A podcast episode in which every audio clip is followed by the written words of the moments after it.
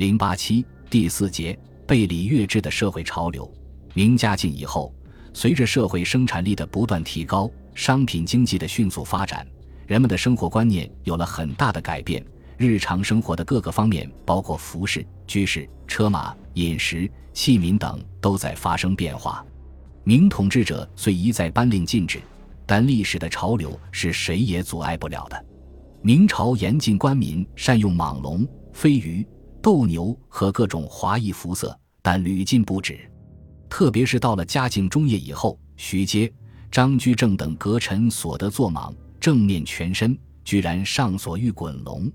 驸马之庶子，案例只是其民，竟然也有人穿上国以四爪象龙的衣服，在京内臣，则服四蟒似斗牛之一。王府承奉没有得到皇帝特赐的，竟也被蟒邀遇，与府案翻聂往还宴会，田不为怪，至见如长班，智慧如教坊。其父外出，莫不手戴珠箍，身背文绣，一切白泽麒麟、飞鱼。坐蟒弥不有之，就连一奴下走也是文衣吉履，范一服马，贱妾渔妇也都翠髻穷冠，一珠千金。居室中的背礼乐制现象也日益严重。大约从明宪宗成化年间开始，全国各地屋舍都由朴实无华而趋向金碧辉煌。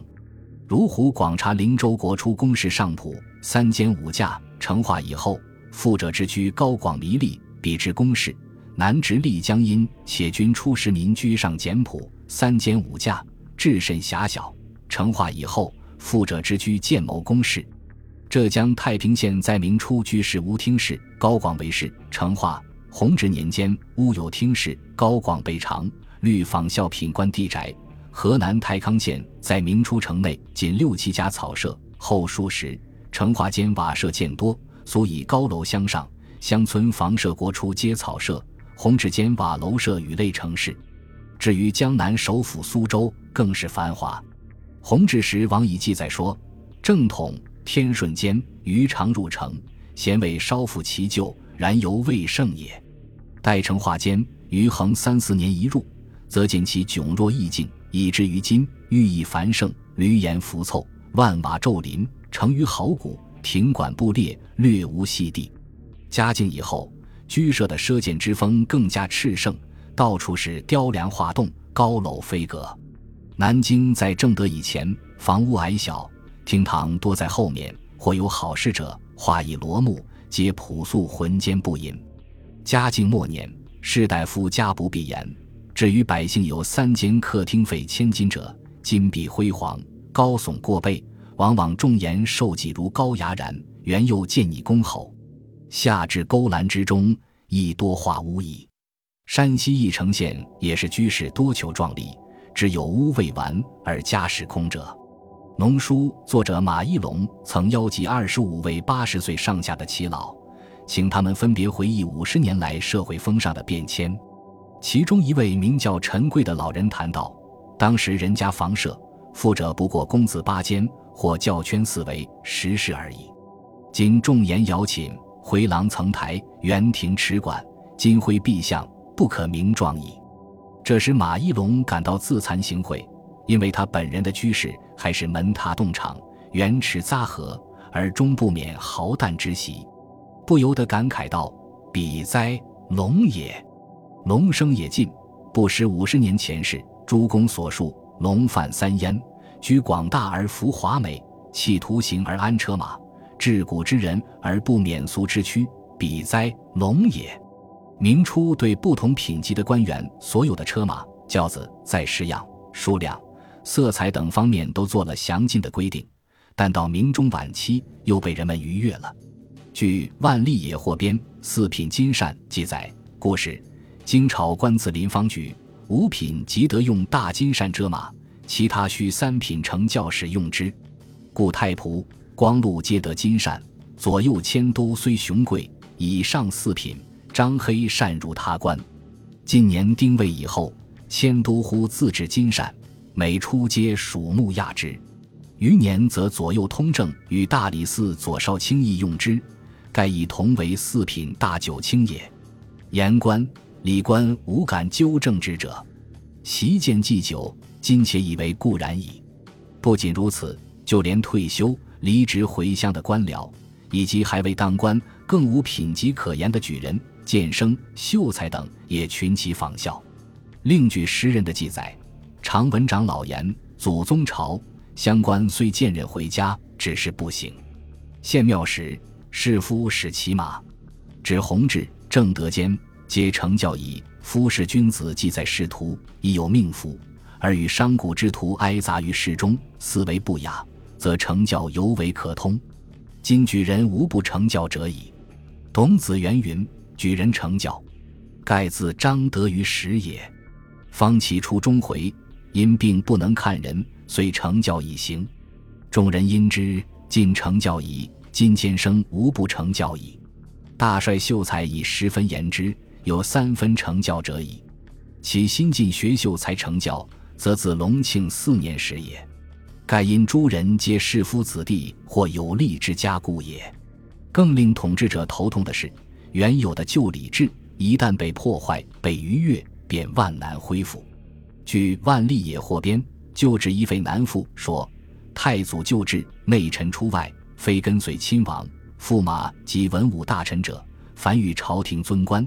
据下马后道旁带过去方行，今小伙者直不隔大臣，据扬鞭直冲其中道矣。就至文臣三品以上，使得胜于。今凡在京大小官员，据监狱出入，出有女教必为，不用贺典。今则迁目前驱，与南京相似矣。就至给侍中约币六卿，自嘉靖间，南京给侍中增军。骑马敬冲尚书刘应龙、潘真两教之中彼此争论，上命如组织，然而终不改。今南六科六部同系公会，俨如僚友，图间相执，彼此下于一矣。太庙陪祀，只用五品以上尊官，自立科都给侍中下言，以加四品服奉求陪祀，上下其意，不复不许。今不知何时何人作用，六科都给事。俱随班俊奔于太庙中矣，此皆灭气旧规一致之极。然而一变之后，遂不可改。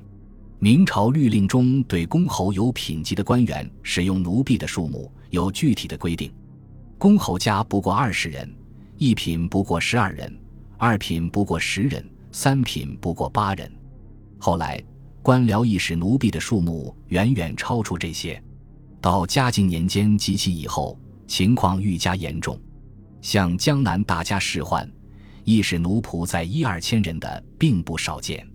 当时甚至还出现了这样的状况：今日是大夫家居，皆于府县讨夫灶，虽屡经禁革，终不能止；或府县不语，则谤议纷然。今是衣冠中人，喜多待仆从。沈小可曾言：“我一日请四个朋友吃晚饭，总带家童二十人，坐至深夜。”不得不与些酒饭，其费多于请主人。服饰上的僭越礼制现象更是严重。据史料记载，洪武改元，诏衣冠西服唐制，市民束发于顶，官则乌纱帽、圆领、束带、皂靴；士庶则服四带金杂色盘领衣，不得用黄旋。士庶七首饰许用银镀金，耳环用金珠，串环用银，服浅色团衫用贮丝绫罗绸绢。乐伎则戴明角皂贝，不许同。二十二年，深严金帽之禁，如生、丽园人民常戴本等头巾；乡村农夫许戴斗笠，出入市井不金，不亲农业者不许。二十四年，生源玉色绢布蓝衫，宽袖皂线绦软金垂金，农家许着绸纱绢布，商贾之家只许着绢布。如农民之家，但有一人为商贾者。亦不许着绸纱，农民许戴斗笠、仆笠。累朝地有禁革。隆庆四年，奏革杂留举监中进官府，士庶男女宋锦、云鹤、绫缎、纱罗，女衣花凤通袖，即方不许织造。明太祖及其后继者不厌其烦地一次次颁布有关官府的命令，其目的就是想建立一个尊卑有序、贵贱分明的社会秩序。造成一种望人便知其品级、身份、地位、职业的官服文化氛围。